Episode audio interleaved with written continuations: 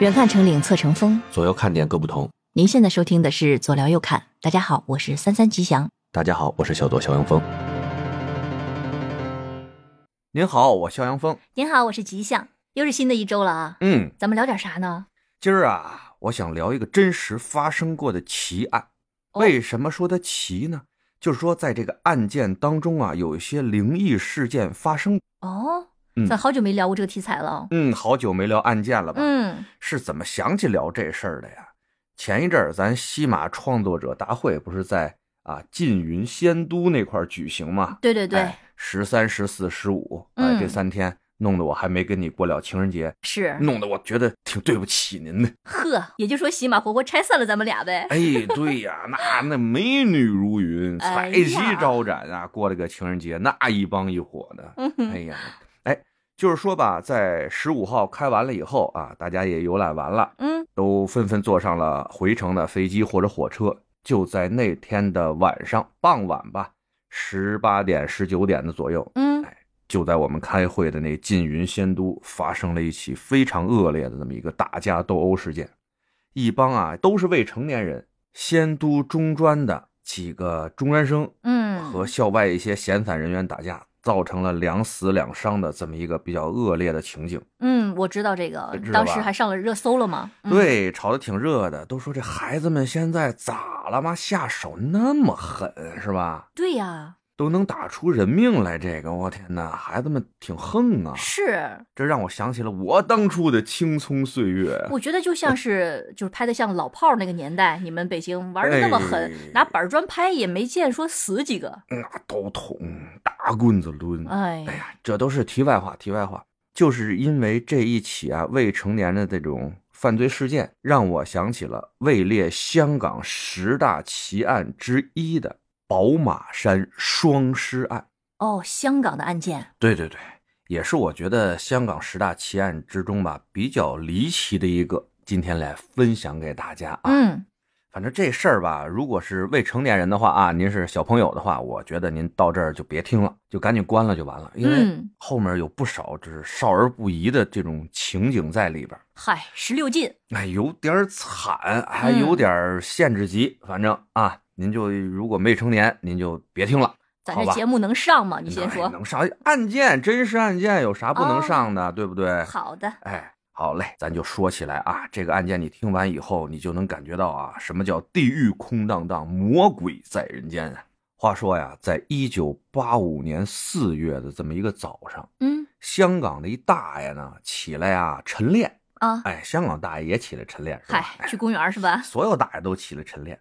然后呢，这大爷呢就在香港啊靠北边一点儿一个叫宝马山的水库附近那儿跑步。哦，水库，每天都跑啊。虽然呢，这个地方啊比较荒凉，但是胜在什么呀？空气好呗。对呀，空气好，人少，对吧？哎，嗯，大爷那哼啾哼啾哼嗨啾跑着，嘿嘿哎，就看着这草丛里边吧，有什么玩意儿，白晃晃的，对吧？嗯，哎，赶紧过去，这一看，这大爷眼神还不好啊，一看还没看清楚，还得再凑近了两步，使劲这么一看，哎呀，这是咋了？这大爷吓了两两大跳，哎呀因为，什么呀？两具尸体就在路边的草丛里边，在那儿躺着，而且死相是极其的凄惨呐、天哪！于是这大爷呀、就找手机呀、手机呢？八四年没有手机，怎么办？嗨， 这怎么办呀？跑啊！这回这大爷、啊、往回跑的速度比兔子还快啊！嗯兔子都是他孙子，哇哇哇哇撩啊，咔咔咔咔咔咔，跑到有公用电话的地方啊，拿起公用电话呀，赶紧打电话报警啊！嗯，没有硬币呀、嗨，这出门啥也没揣，这大爷好不容易报了警，这派出所呢？哎，他们香港是不是也叫派 出所？ 嗨，警警所阿啊 Sir，，哎，警所就派俩阿 Sir 过来，说什么事儿啊？一看，哎呦，人命案！仔细一看，还是俩洋人，嗯，这可受不了了，对吧？国际案件了，啊哎哎，国际案件了。这俩派出所小警察觉得我们这处理不了吧？嗯，哎，赶紧呼叫总部支援。于是啊，这大部队啊就过来了，把现场啊封锁起来，嗯，保证这个现场啊不被破坏。经过阿 Sir 们的尸检啊，这两具尸体分别是一男一女，全是被乱棒给打死的。乱棍打死。啊乱棍打死。天哪！这男性死者呢，双手被反绑着，死前呢经受过多次毒打，身上啊大小伤痕有一百多处，嗯，而且呢还有窒息的这么一个现象。勒住了，哎，那这个女死者呢，那就更惨了，不但啊全身赤裸，浑身伤口呢达到五百多处，而且她在死前是被侵犯过的。天哪，这是丧尽天良啊！呃，不但这样啊，不但是被乱棍打死，不但在死前被侵犯，而且法医在她的下体中还找到了例如汽水瓶、木棍等一些杂物，就是相当变了态了，你知道吗？嗯嗯嗯哎呀，这现场的阿 Sir 们啊，还有法医们啊，那是都觉得这太残忍了，，啊嗯，这是有多的仇，多的怨啊！而且是个变态的惨，啊，把这俩人折腾成这样才给弄死。于是呢，就要查一下这两名死者的身份嘛。嗯，结果一查，哎，发现呢，这个男的死者十七岁，女的死者呢十八岁，那么年轻，啊哎，都是不久前呢才跟着家人一起从英国来到这个港岛生活的。嗯这来不及跟谁结仇啊，这个。嗯，而且十七八岁儿的，对吧？上学的学生还是从国外来的，这能有多复杂的社会关系能遭了这灾，对吧？那是抢劫吗？哎，警方呢就想从这个方向，哎，激情杀人啊这种方向去调查这个事情。嗯反正那次呢，我看报道啊，呃，是出动了大概好几百的警力，并且派出了直升机，嚯，啊整个搜山啊，成立什么专案组啊这种的就不在话下了，对吧？嗯就这么一通啊，大开大合的这么办案，六个多月，犯罪嫌疑人的毛都没找着。嗯，呃，这让我想到你以前不是问过我吗？说嗯什么样的案子最不好破？嗯，你说是两个人最没有关系的，比如说就是街上的陌生人，他把你，激情杀人，对对对，把你杀了就走了，这种最不好破。这个就是什么呀？我们原来在政法大学上刑法课的时候，我们刑侦学老师给我们上课的时候说啊，说只要我们想破案啊，就是那种不惜一切代价必须破案的这种案件啊，基本都能破。嗯哎，所以呢，我那时候淘气嘛，就非跟老师说说点那种哎有的没的。我就问老师，哎，老师，如果在一个没有监控的环境下啊，四周都没有，方圆十公里都没有监控啊，我跟一个人狭路相逢，我们俩没有任何的社会交集，我就是心生歹念，也没想偷他什么，也没想抢他什么，上去一掌就给他拍死了。呵，哎，然后从此以后我再也不犯罪了。这个事情您觉得好破吗？我听着就挺难的。对吧？不图财不图色的，啥也不干，没有交集，任何证据没有，谁能证明是我一掌用内力给他拍死的， 对不对？嗯，哎，所以呢，这个宝马山这双尸案啊，警方调查了半年有余都没有线索，就觉得有可能犯案人员跟这两名受害者是没有任何关系的。嗯，但是呢，人这六个月呢，哎，也不是白忙活啊。受害者的什么底裙啊、鞋子呀、手镯、内衣啊，嗯，七七八八都找全了，嗨，这光找着这有什么用啊？又没有什么线索啊，纯粹是帮受害人收集遗物了，有点那感觉啊。哎是，看到啊，这个警方的侦查的进展不太理想，于是啊，其中一个男性死者的父亲就坐不住了。人家啊是一个英国的一个大富商，嚯，哎，老伦敦正米兹奇，嗯嗯，嗯，特别的有钱啊。说你们这帮废物、饭桶，半年了，这个案子都没有破，你们不行，老子我自己来。啊，自己破案呢，悬赏嘛，有钱人嘛，都用超能力，对不对？哦嗯哎，嗯他呢就在报纸上悬赏啊五十万，哎，来给这个能够提供线索的人，谁能够提供到有用的线索，把这个杀害我儿子的凶手给逮着，五十万拿走。当初啊，八几年的五十万那正经不少钱啊，那时候国内是不是还在万元户呢？那万元户都没几个的时候呢，哦，哎呀五十万，天哪！对吧？就这么简单的跟你说啊，当初这五十万在合适的地方啊，香港合适地方买两套房的话，到现在几千万坦坦的，哦，就是这种量级的一个悬赏啊。嗯嗯，那这老百姓一听见，那就炸了锅了，对吧？提供线索不用抓着人，就有五十万，这不跟捡的似的吗？那这样会不会引来很多的假消息哎，你看你这脑子都能想到，对吧？啊？ 呸！那他们能想象不到吗？一时间啊，那消息满天飞呀、甚至啊，我告诉你，有些胆儿大的带着野营的那些器具，就专门找到了这个宝马山的犯案现场，在那儿支起了棚子，哎，在那儿找线索。呵，掘地三尺啊，这这是。个野生侦探，嗯，胆儿小点儿的呢，就开始走街啊、串巷，到处找找一些有这种哎犯罪嫌疑的人啊，嗯，觉得哎，你看这秃子，哎，那么狠，一看就他妈像罪犯，就跟着着他看看上哪儿上厕所去，看看有没有干坏事儿啊。反正这种事儿吧，当初特别的多，甚至啊，那些古惑仔啊，红星的，嗯，哎嗨，，东星的，对吧？嗯哎，台湾竹联帮也派了分社过来了，哎呀呀，来看一看这个事情啊。你想，黑帮他们外面的散的小弟多，打听的事儿也多，于是啊，真消息、假消息一时间啊，动不动啊就是来，我听谁说谁谁谁是什么什么什么。要么呢，就拿着捡的东西，哎，你看看这个大棍子，好像是砸死你儿子的什么的什么什么，哎，这种消息啊特别多，警察最后都弄烦了，甚至啊，哎，咱们之前不是说香港那块儿经常有一些大师嘛，嗯，那天有人居然啊领了一位大师过来，说：“哎，我让什么什么仙家上我的身来帮你破这个案，你觉得怎么样？”哎呦，这富商说：“这个我天哪，神秘的东方力量吗？这是？哎，来吧，先生，那你就做法吧。哎，就开始做法，又要这又要那，哎呀，烧香烧了恨不得多少天啊！最后那大仙儿啊就说了：“哎呀，上身了，上身了！哎呀，破案了，破案了！说杀你儿子呀、和他女朋友那个凶手啊是个男的。上个身就是说是个男的， 哎呀”，哎呀，气的这富商和家里人啊一顿大嘴巴就给抽出去了。嗯那么精液都从那个女孩子身体里边提取出来了，你还告我是个男的，可不他妈是个男的吗？就给轰走了。嗯，哎，这明显是啥呀？你知道，就是碰见神棍了，哎，嗯来骗钱的神棍了。不过啊，神棍，哎，这事儿是假的。但是过了不长时间，居然真有这么一个比较真实的灵异事件啊，让人现在想起来也匪夷所思的灵异事件发生了。哦，跟这个事件相关，对呀，就有一天吧，一个警署的阿 Sir 啊，正那儿值班呢，就看见俩人啊，慌慌张张的就进来了啊，也不知道该干嘛，也不知道该找谁，就说阿 Sir 啊，我们要报案啊，报案。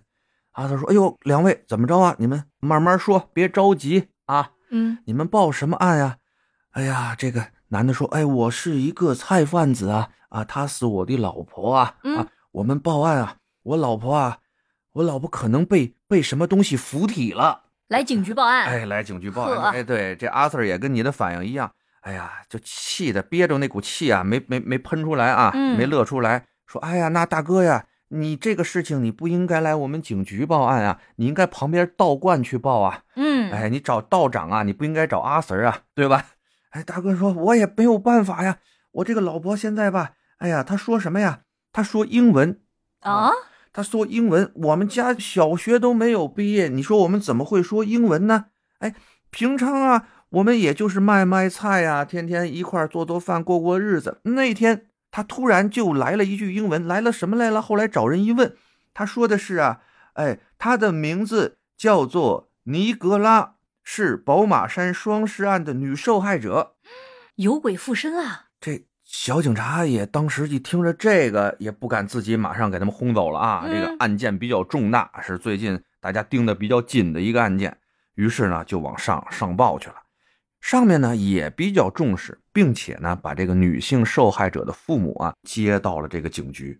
等人到齐了，具体的询问了一下这两人的情况啊。这俩人就像我刚才说的，土生土长的香港人，小学都没有毕业，但是啊，就是在双尸案之后的某一天晚上，在这个菜贩子的妻子有一次突然间昏倒又苏醒之后，他就经常嘴里边会冒出来一些英语。但是这个女的啊，她这媳妇儿并不知道这个事情，哦，也就是说，她说完了自己就忘了。夺舍吗？这是，哎呀，这个还是一个半夺舍的感觉哈，啊并不是完全啊把她这个灵魂给杀灭，占据了她的躯壳。哎，嗯，就是两个灵魂同用了一个躯壳。分裂的感觉。哎，就有点相当的分裂。开始吧，这菜贩子还在嘲笑他的那个啊老婆呢，说：“哎呀，你这是哪儿学的呀？没事还学起鬼佬来了。”然后他媳妇说：“我什么学鬼佬啊？你有病吧？”俩人还吵过几次。嗯，结果这丈夫急了，哎，在这个妻子说英语的时候，特意把邻居们叫来，哎，来做个证。这个老婆才知道，哦，原来真是这么回事儿。嗯，后来是越弄越可怕，越弄越可怕，只好来报警。本来吧，这专案组啊，听完他们的说法以后呢，也觉得就这俩也是神棍，啊嗯冲着那五十万悬赏来蒙事来的。骗钱来的哎，呦！但是啊，就是在这个女受害者尼格拉的家属出现在警局之后，菜贩子的媳妇儿就一下就激动了，嗯一下就激动了，马上啊就扑上去啊，抱住了那个受害者的母亲，就在那儿哭，并且啊用英语跟这个受害者的母亲在交流，说这个尼格斯啊多么想念他们啊，他怎么怎么样，怎么怎么样，说了一大堆。天哪，就在这个女受害者的父母愣了一下以后，听到这个鱼贩子的媳妇儿不断的在表述，一下忍不住了。哎呀，三个人啊抱头痛哭啊，就在这警局里边。嗯，哎呀，算是把这闺女给认下来了。那这周围的人啊，那是算是彻底傻眼了。这这这怎么写报告啊？这事儿啊，那细节已经核实过吗？那核实过了，肯定是核实过了，都对得上啊，跟人家父母都相认了。哦，对，吧？这旁边阿瑟们就这不是傻眼了吗？这写报告咱写附体啊，还是写下降头了？啊这这真太闹了吧这事儿。然后啊，这专案组的组长呢就说：“咱们呀一定要严谨啊，这个什么子不语怪力乱神，嗯光有他们父母的证明呢这不够，还需要专业人士的参与。”于是他们就找到了当时在香港特别有名的一位催眠学家，叫做杨志涛的这么一位博士。嗯现在呢，大家在百度上也能查到这个人的百度百科、啊。嗯，他的百科下面我还看到了，也有这么一个案例，就是宝马山双尸案的催眠调查的这么一个参与。嗯哎，，就是这么一位杨志涛博士来为这个菜贩子的老婆啊进行催眠。那结果呢？结果呀，就在这个杨博士给这个菜贩子的老婆催眠以后，这个女的呢就完全变了一个人一样，嗯，哎、全程就是英文了啊，一句中文不会讲了，夺舍成功了，哎，而且呢，她在跟杨博士的交谈中呢，说出了很多跟这个案子有关的一些细节，比如说呢，她说出了自己是被人啊用木棍缠住头发拖行了很远，而且呢，怎么被人用木棍侵犯呀，包括啊，哎呀，一些细节跟警察在犯罪现场哎搜集到的这些证据呢，完全能够吻合到。嗯，而且呢，这一些细节是警方没有暴露在媒体上面的。哦，未公布的，就是这个菜贩子的媳妇儿怎么着都不可能知道的这些细节。嗯，那这要是真的话，这个案子倒是好破了。对呀、那问问是谁不是就完了吗？对呀，哪怕不知道姓什么叫什么，那外部的那些特征你说一下不就完了吗？哎，嗯杨博士跟你想的也一样，于是呢就问这个被催眠的当事人啊，说那你能不能告诉我这个犯罪嫌疑人长得是什么样子？问到这个问题的时候啊，这个被催眠的这人啊，就稍微的停顿了一下，然后非常痛苦的发出了求救的声音，说啊救救我，救救我！好像是啊有种感觉就不敢或者是不想回忆，嗯嗯嗯嗯，就是人的大脑里可能有太这么痛苦了哎呀，对的那种，就他一回忆起来，一想到这几个人或者这个凶手的样貌，就让他极其的恐怖。哎呀，这杨博士呢也怕出事儿，于是呢就中断了这次催眠。但是在后面的几次催眠，想问出凶手特征的这个时候啊，一到这个时候，这个参与者就是啊，help me，help me 啊，就在那儿求救。嗯，嗯这事儿呢也无法往下进行了，那啊、他能说出来是几个人吗？也都没说出来。呵，所以呢，这事儿到这儿呢又变成悬案了。嗯本来以为啊有这个附体的事件能够帮助咱们来解决这个案件，结果一到关键时刻掉链子，嗯，那估计是这个冤魂修炼的不够啊，嗨，没有修炼。或者是说他有某种契约，嗯，不知道。嗯，反正呢，在几次催眠以后啊，这个菜贩子的媳妇儿啊，慢慢的这种没事儿往外冒英文的这种被附体的现象啊，是越来越少了。到最后呢，就彻底是没有了。哦，嗯，于是这条线儿呢也算是断了。嗯嗯，然后案件呢一直没有什么进展，直到了同年的年底，嗯，哎，就在所有人啊都快放弃的时候，哎，有一个岔路，哎，把这个事情呢引向了破案的正轨。嗯，就说什么呀？那个时候的香港的阿 Sir 们啊，都有哎在道里边的那种线人，大家看那个呃对，警港匪片儿片里经常有嘛，哎嗯，看这警匪片儿都有啊，线人。这些线人为什么愿意给这些警察当线人呢？哎，很多都是挣一点小钱，嗯嗯，哎还有呢，自己犯一点小事儿啊，哎，这些警察们呢，睁一只眼闭一只眼对哈，能够提供一些保护，嗯对吧？就话说某一天啊，有一个阿 Sir 啊，那儿正晃荡呢，溜达来溜达去，哎，远处啊，他那线人就出现了，啊，咵咵跑过来了。说哎呀，什么事儿啊？是不是今天又是发粮的时候啦？啊，该给钱啦？嗯，这阿 Sir 就看看旁边啊人不多，给他摁进一个小巷子，啪就给一大嘴巴，说啥还想要钱？你当我线人几个月没给我提供什么消息了，对吧？你还天天管我要钱，什么玩意儿？嗯嗯然后这线人说：“哎呀，Sir 啊，不要打我呀！哎，我今天是真正的啊，有线索，哎，有一个特别大的事情告诉你。”嗯这 Sir 说：“说，再告诉我，我听着不像话的话，以后你就不用当线人了。哎，你犯什么事儿该逮你逮你。”啊，说：“哎，你放心，我呀是在一个船上面听到有一个呃古惑仔在那里吹牛、啊，吹牛说什么呀？说他杀过鬼仔，哦，哎，说还上过鬼仔，并且呀、哎，警方到现在也没逮到他，哎，说他多嚣张，多嚣张，而且呀、哎，指着自己的一双鞋啊，就说看到这双鞋了吗？就是从那个男鬼仔身上扒下来的，看到了没？一直在那儿炫耀啊，跟大家。天哪，这事儿要是真是他干的，这也太缺心眼儿了吧？嗯，这线人呢还是挺负责任的啊，在旁边呢就不言不语儿的说呀，我就想看看他啊到底住哪儿啊，姓什么叫什么。于是啊，我抱着那种哎错杀一千不放过一个，哎给咱们阿 Sir 你提供线索的这种决心，嗨，表忠心我，哎，我就悄悄的啊，我就跟着他回家。阿 Sir 啊，你可知道这可是号称杀过人的凶徒啊！我费了好大的劲啊！哎呀，阿 Sir 啊，我多害怕！阿 Sir 说：“你住嘴，住嘴，住嘴！给钱，给钱是吧？钱是吧？”哎，继续说。哎，对嘛，你看阿 Sir 啊，你这公粮得有，对不对？哎，收好了钱，这个先生就继续说啊，哎，我就摸清了他们家的地址以后啊，哎，我不是才跑来准备跟您说的吗？哎，他们家住什么什么什么地方，他叫什么什么什么了。嗯，都告诉阿 Sir 了，哎，都告诉阿 Sir 了。于是这阿 Sir 啊，回到警局，带着大部队啊，就根据线人的线索到了这个嫌疑人的这个住址，嗯，一举拿下。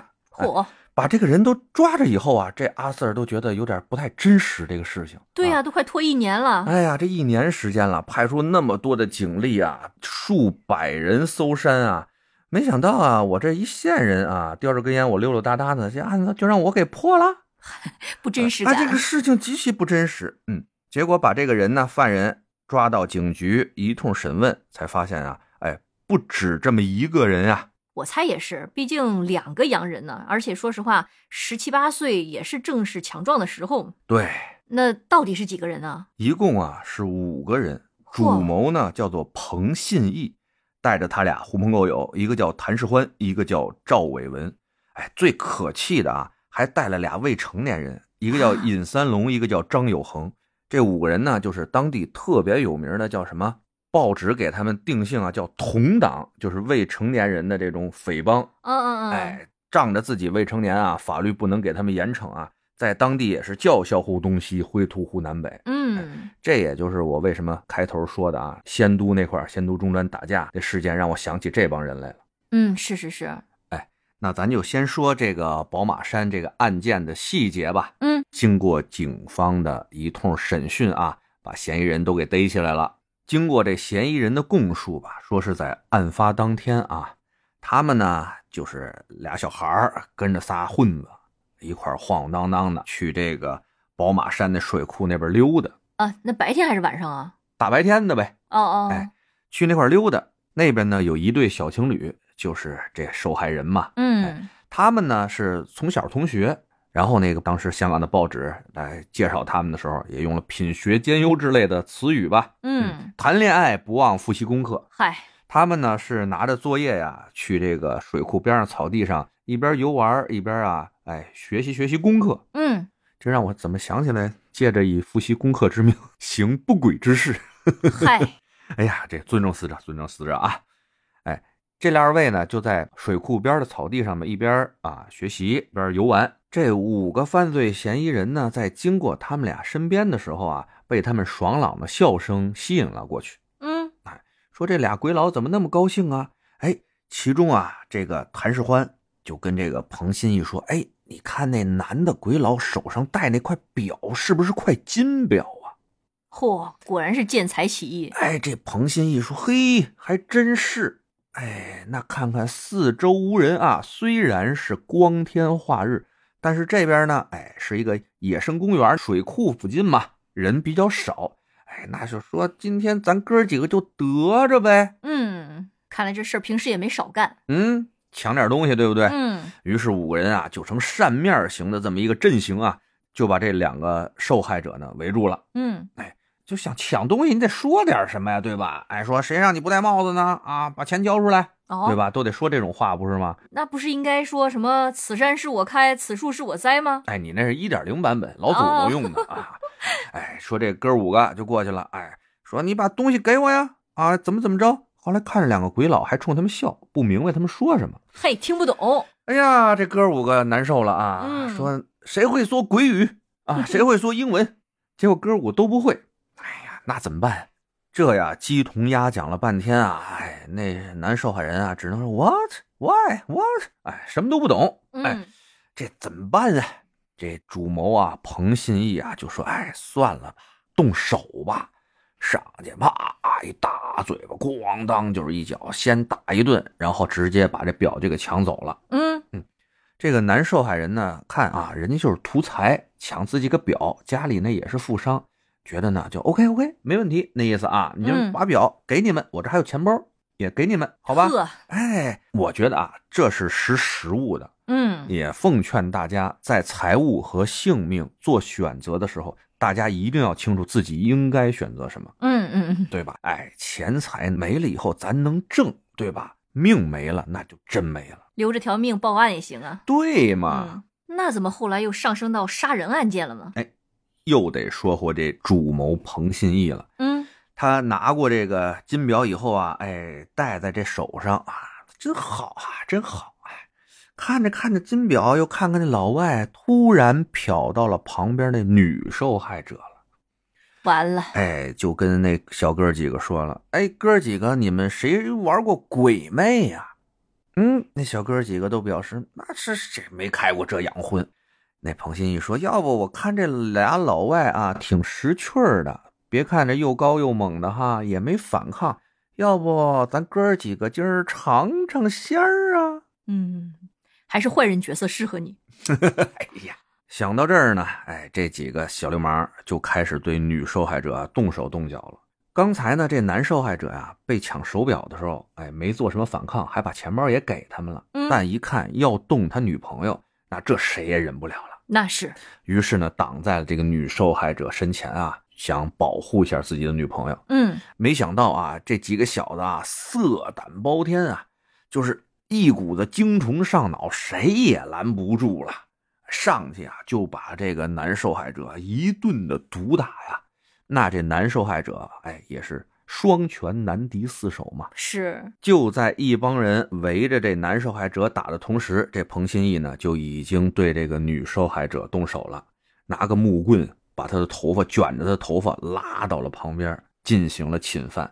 一边侵犯呢，还让他那帮兄弟啊一边打着，说让这男受害者看着，哎，极其的卑劣啊。哎，嗯，没想到这小子呀，哎，不是什么横主，没两下就完事儿了。他觉得不够痛快，还说让他打人那几个兄弟，哎，都过来试一下，都过来试一下鬼魅，以后可能就没有机会了。天哪，真是丧尽天良啊！当时啊，这个男受害者已经被他们打的，就是有进气儿没出气儿了啊。嗯，于是呢，几个人呢说还是不满意，没玩够。